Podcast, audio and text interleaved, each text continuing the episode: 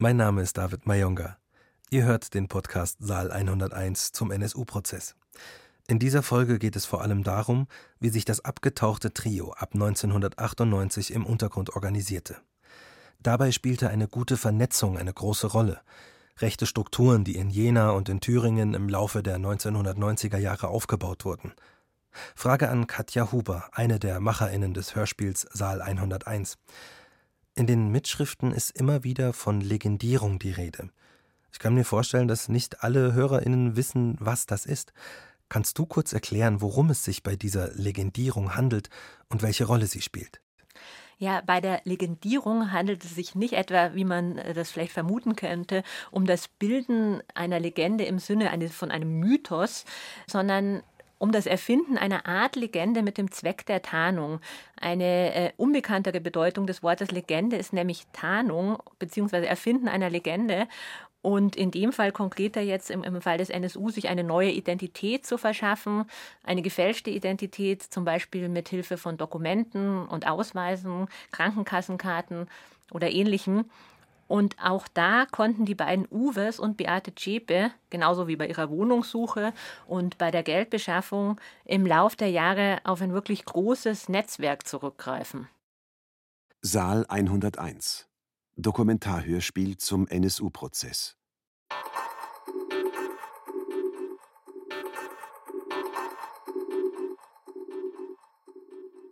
Teil 10 Beweisaufnahme Das Trio im Untergrund.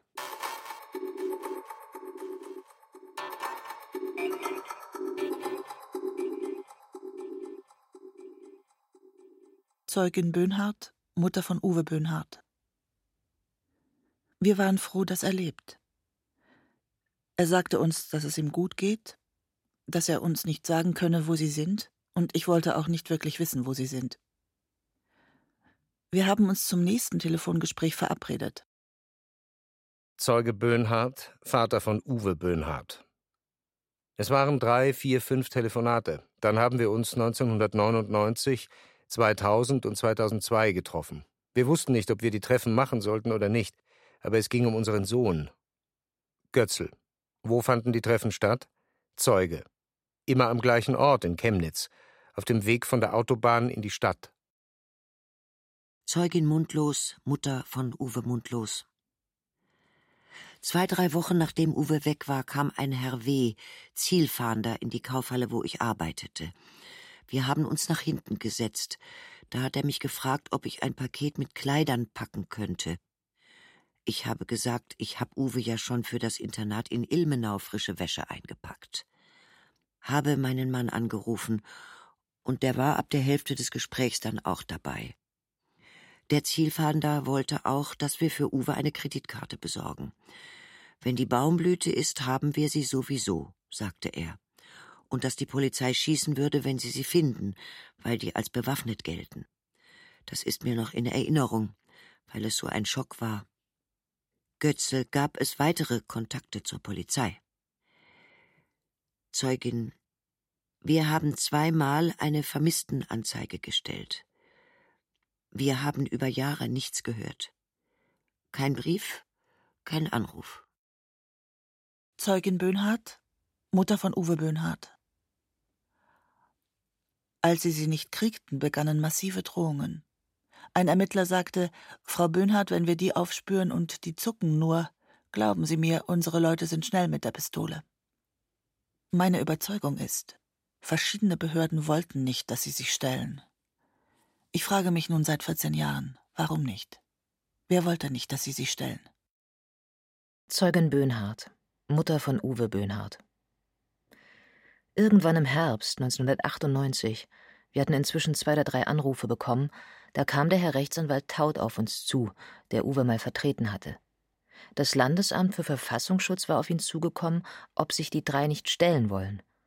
Es kam zu zwei Treffen mit Taut, in Jena, immer in einer anderen Gaststätte, weil wir vermuteten, abgehört zu werden. Wir wurden bis zum Frühjahr 1999 hingehalten, bis Taut uns sagte, dass der Verfassungsschutz und der Staatsanwalt in Gera es sich anders überlegt hatten. Anmerkung des Berichterstatters. Im Fall einer Rückkehr aus dem Untergrund hätte sich Beate Zschäpe von dem NPD-Politiker und Anwalt Hans-Günther Eisenecker vertreten lassen, Uwe Böhnhardt von Gerd Taut. Zeuge Böhnhardt, Vater von Uwe Böhnhardt.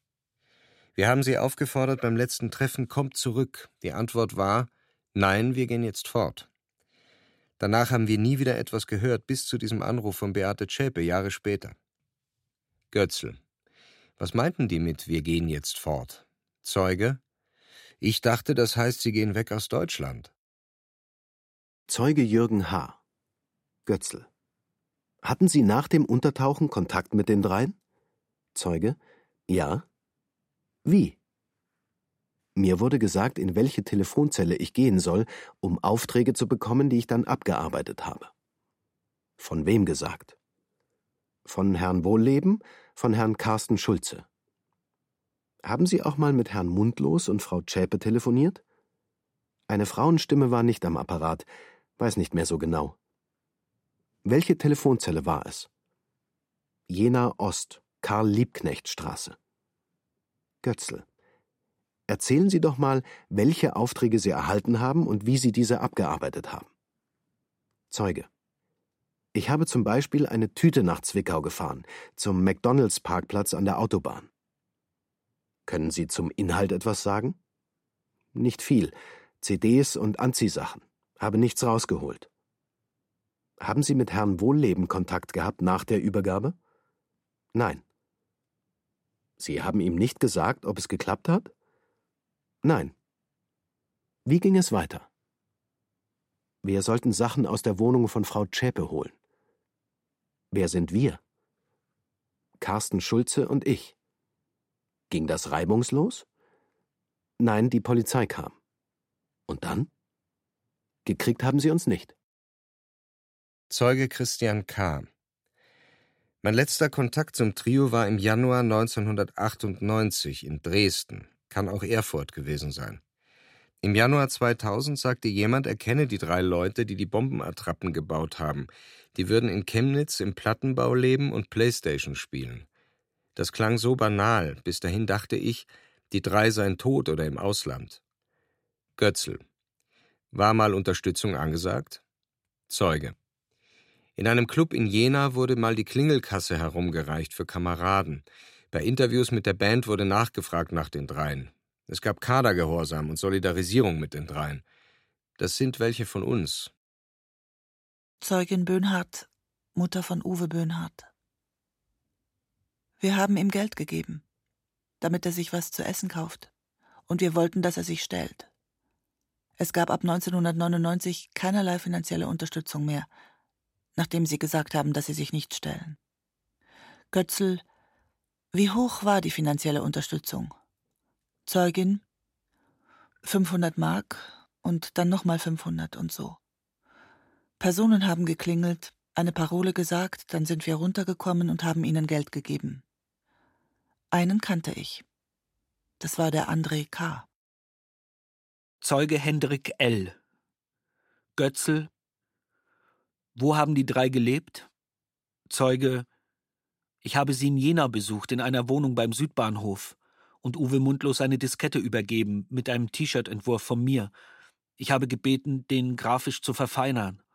Götzl, hatten Sie die Adresse der Wohnung, in der Sie Uwe Mundlos die Diskette übergeben haben?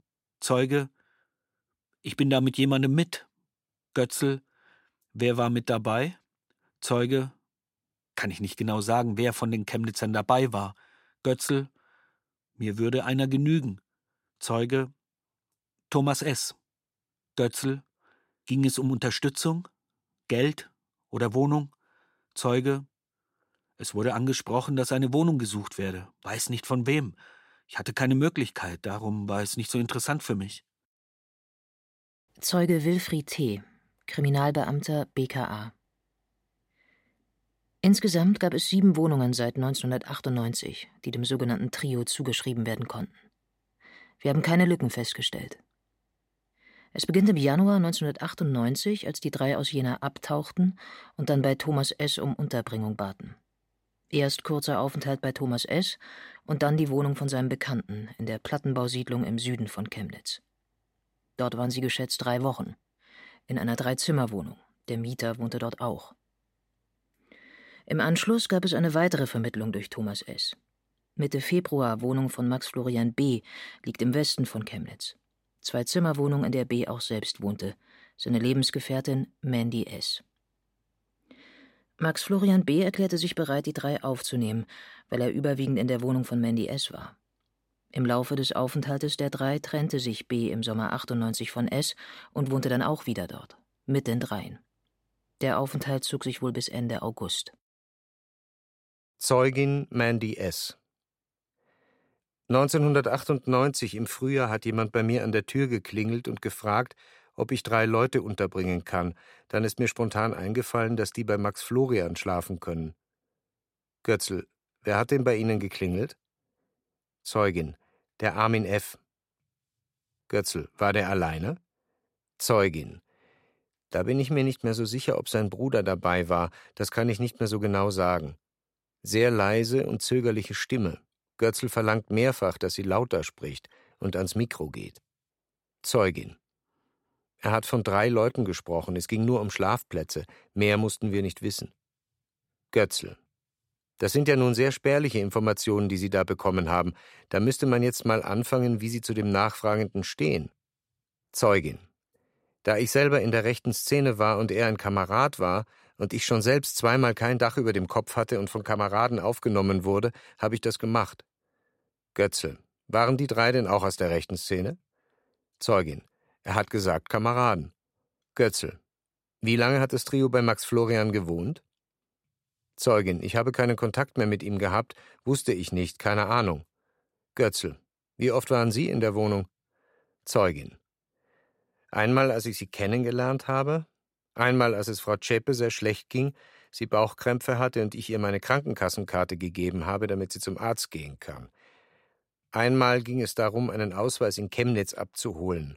Einmal habe ich geklingelt, als ich schon mit Max Stress hatte. Ich wollte mit Frau Zschäpe reden, damit sie mit Max redet und unseren Beziehungsstress regelt. Götzl. Bauchkrämpfe? Schildern Sie mal. Zeugin. Die Frau lag total verkrampft auf dem Sofa, hat auch geweint. Ich habe gesagt, sie soll zum Frauenarzt, und sie hat gesagt, dass sie nicht mal versichert ist, keine Karte hat. Ich weiß nicht, ob ich ihr die Karte angeboten habe oder ob ich gefragt wurde. Es war ausgemacht, dass die Karte wieder in meinem Briefkasten liegt, wenn sie sie nicht mehr braucht. Sie lag dann auch im Briefkasten. Also nicht gleich am nächsten Tag, aber lange hat es nicht gedauert. Götzl. Hat man darüber gesprochen, dass das ein Risiko sein könnte mit der Karte? Zeugin. Da habe ich mir überhaupt keinen Kopf gemacht. Weiß, dass es nicht korrekt ist. Ist ja Versicherungsbetrug. Das war mir bewusst. Zeugin Mandy S. Götzl. Und der Tennisclub-Ausweis? Der Katzenausweis? Zeugin. Ich habe nie eine Katze gehabt, habe nie Tennis gespielt. Tennisclub Elershausen? Sagt mir nichts. Götzl lässt nun Asservate vorhalten. Zu sehen: Mitgliedsausweis Tennisclub Großgründlach. Mit Foto Zschäpe auf Namen Mandy S. Nun Ausweis Tennisclub Elershausen liegt bei Hannover. Vom 16.04.2001 mit der Unterschrift einer Mandy S. Götzl. Kennen Sie den Ort? Zeugin. Nein. Wissen Sie, wo der liegt? Nein. Nun Tierhalterausweis für eine Katze namens Lilly auf Mandy S. Polensstraße, Zwickau. Zeugin. Ich weiß nicht, woher die drei meine Daten hatten. Ich kann hundertprozentig sagen, ich habe mit den Leuten nur 1998 zu tun gehabt. Ich habe nichts mit irgendwelchen Morden zu tun gehabt. Zeuge Ralf H. Ich habe damals einen Anruf von Thomas S. bekommen.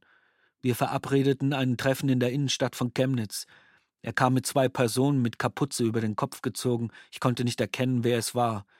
Er hat gefragt, ob ich mir vorstellen könnte, für ein paar Tage Leute als Untermieter aufzunehmen. Das habe ich seinerzeit abgelehnt. Ich wohnte noch bei meinen Eltern. Das Gespräch hatte sich nach fünf Minuten erledigt. Circa ein halbes Jahr später sprach mich Thomas S. nochmal an.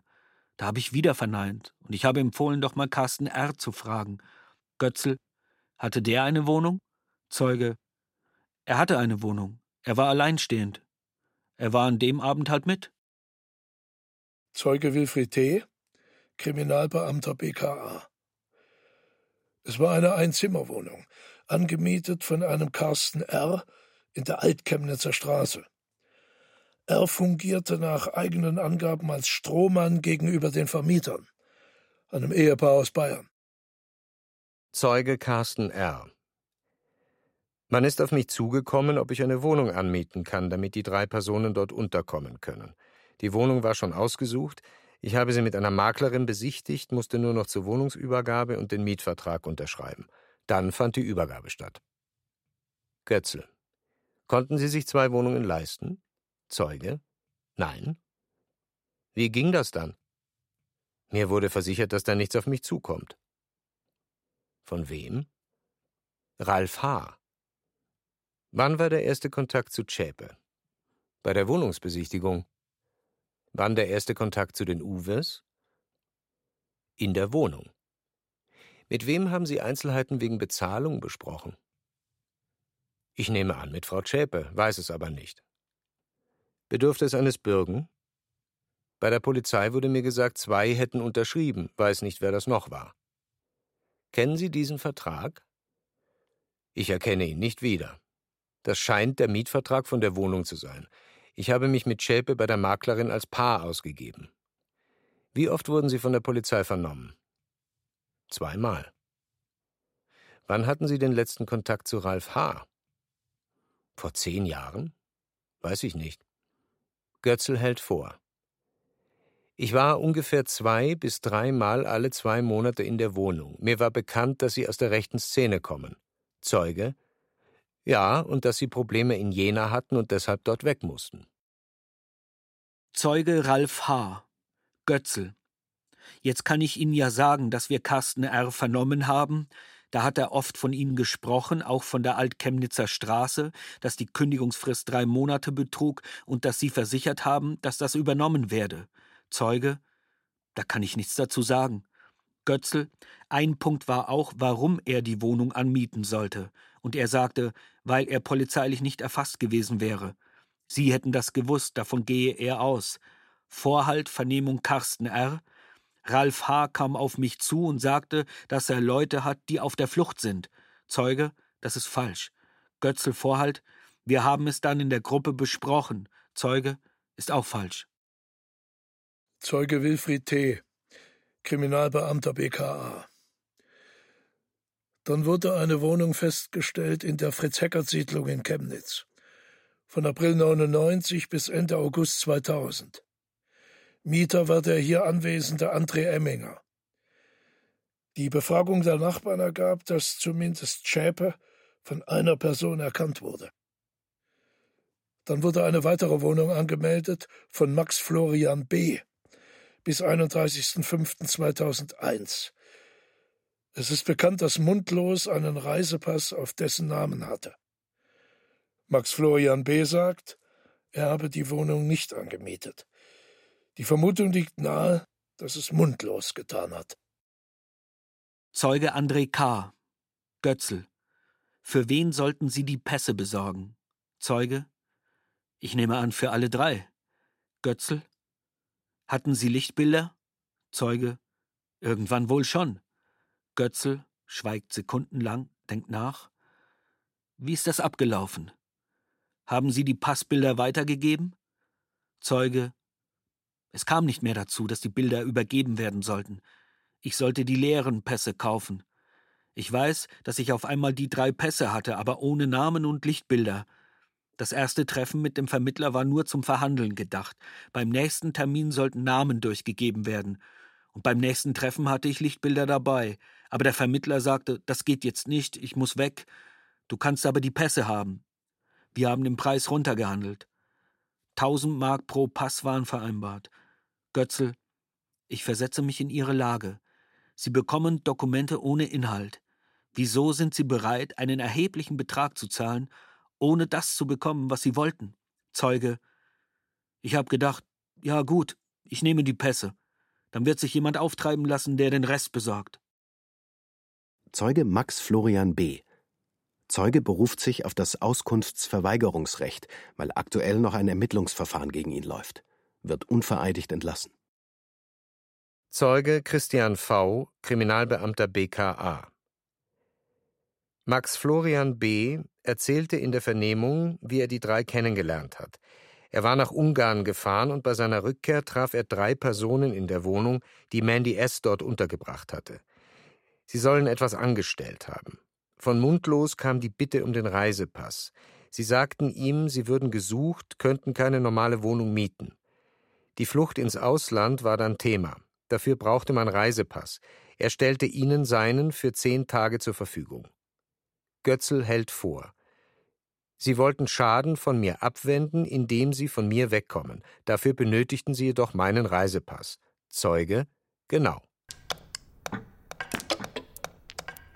Also Ihre drei Alias-Namen deuten ja darauf hin, mit welchen Identitäten Sie sich am meisten wohl ausgegeben haben. Also bei Uwe Böhnhardt war es Holger Gerlach, der mit den nötigen Ausweisdokumenten bereitstand. Bei Uwe Mundlos, das hat sich im Prozess gezeigt, dass er sich wohl bis zum Schluss der Identität von Max Florian B. bedient hat.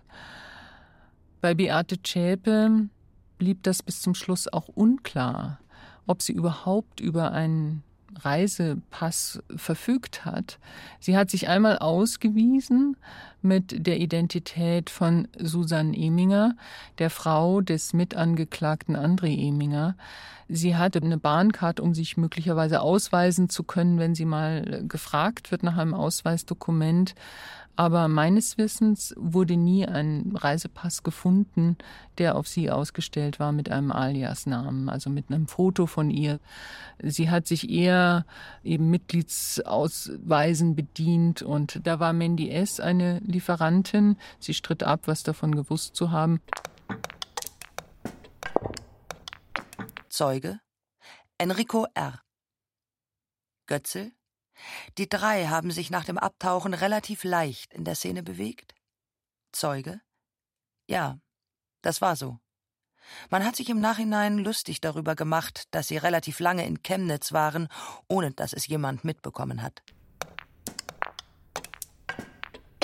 Die Tatsache, dass Zielfahnder den dreien unmittelbar nach dem Untertauchen nicht auf die Spur kamen, die wird gerne als Panne beschrieben. Ich würde aber sagen, das ist eine Verharmlosung. Es wurden eklatante Fehler begangen. Das war keine Panne, sondern das waren Fehler, die ja aufgearbeitet wurden in diversen Untersuchungsausschüssen. Also es gab ja konkrete Hinweise darauf, wo die drei sich aufhalten. Es gab konkrete Hinweise von V-Leuten darauf, dass die sich möglicherweise ins Ausland absetzen wollen. All diese Hinweise gab es, aber die konkreten Hinweise, die zu einem schnellen Auffinden der drei hätten führen können, die wurden eben nicht weitergegeben. Also das wird im Nachhinein mit Quellenschutz seitens der Verfassungsschutzämter begründet. Also man wollte die Quelle nicht gefährden, die dem Verfassungsschutz sehr wichtig war und die ja auch wichtige Erkenntnisse lieferte. Zeuge Wilfried T., Kriminalbeamter BKA. Zum 1.5.2001 wurde eine Wohnung in der Polensstraße 2 in Zwickau angemietet. Wohnungsnehmer war ein Matthias Dienelt. Er ist in Erscheinung getreten und hat angemietet. Seine Aussage, Emminger habe darum gebeten, weil Freunde nach Wohnung suchten. Sie hätten einen Schufa-Eintrag, könnten deshalb keine Wohnung bekommen und bräuchten einen Mittelsmann. Dienelt war dann Hauptmieter. Bis zum 1.5.2008. Anfang Mai schloss er einen Untermietvertrag mit einem Max Florian B., es ist anzunehmen, dass es sich dabei um Mundlos handelte. Aus dem Haus liegen Aussagen vor, dass Nachbarn Zschäpe als Gesicht dieser Wohnung beschrieben. Auch Hinweise auf Mundlos und Böhnhardt. Zeuge Dr. Wolfgang S., Richter am Bundesgerichtshof. Vernehmung Matthias Dienelt am 12.12.2011 anlässlich der Haftbefehlseröffnung. Dienelt hat sich durch seinen Anwalt geäußert. Die drei Personen, die in die Wohnung eingezogen seien, hätten sich mit anderen Namen vorgestellt. Eine Person habe einen gefälschten Pass vorgelegt. Die dritte Person sei erst später dazugekommen. Zeuge Tino Brandt. Götzl.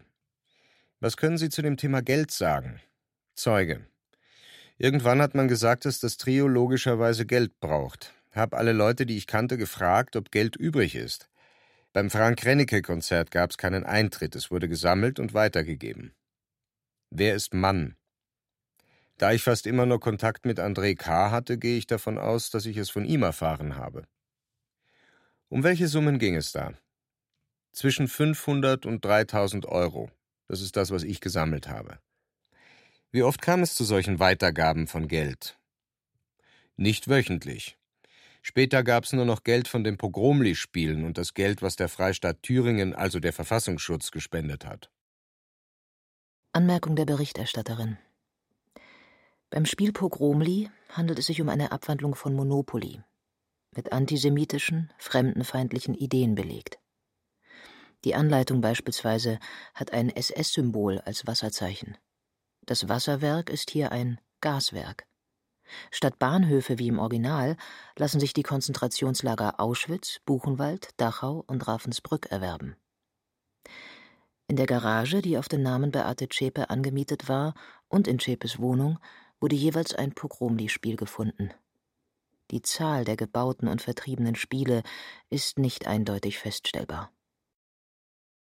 Zeuge Tino Brandt Götzl können Sie sich erinnern, ob Sie sich mit André K. über die finanzielle Situation der drei nach ihrem Untertauchen im Jahr 1998 unterhalten haben? Zeuge. Weiß ich nicht mehr. Götzl. Ist jemals eine von Ihnen angebotene Geldspende zurückgewiesen worden? Zeuge. Ich kenne den Sachverhalt nur aus den Unterlagen des NSU-Untersuchungsausschusses. Das Landesamt habe mir Geld gegeben, das ich zu Wohlleben brachte. Der habe mir gesagt, das sei nicht mehr nötig. Götzl. Vorhalt 1. April 2001. Gespräch mit Wohlleben. Brandt bot an, Lohnsteuerrückerstattung zu spenden. Wohlleben lehnte cool ab, das könne er vergessen, die drei würden durch Aktionen gut klarkommen. Zeuge. An ein einzelnes Gespräch kann ich mich nicht erinnern.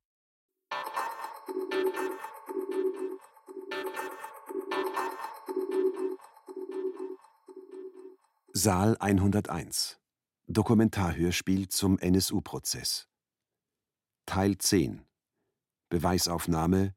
Das Trio im Untergrund. Die tiefe Verwurzelung des Trios in der rechten Szene und die Vernetzung der rechten Netzwerke untereinander kommt in Teil 16 zur Sprache. In Teil 16 geht es auch um die Beweisaufnahme zur Unterstützerleistung verschiedener rechtsextremer Gruppen. Und es wird auch danach gefragt, wann der Verfassungsschutz von der Existenz einer Terrorgruppe namens NSU wusste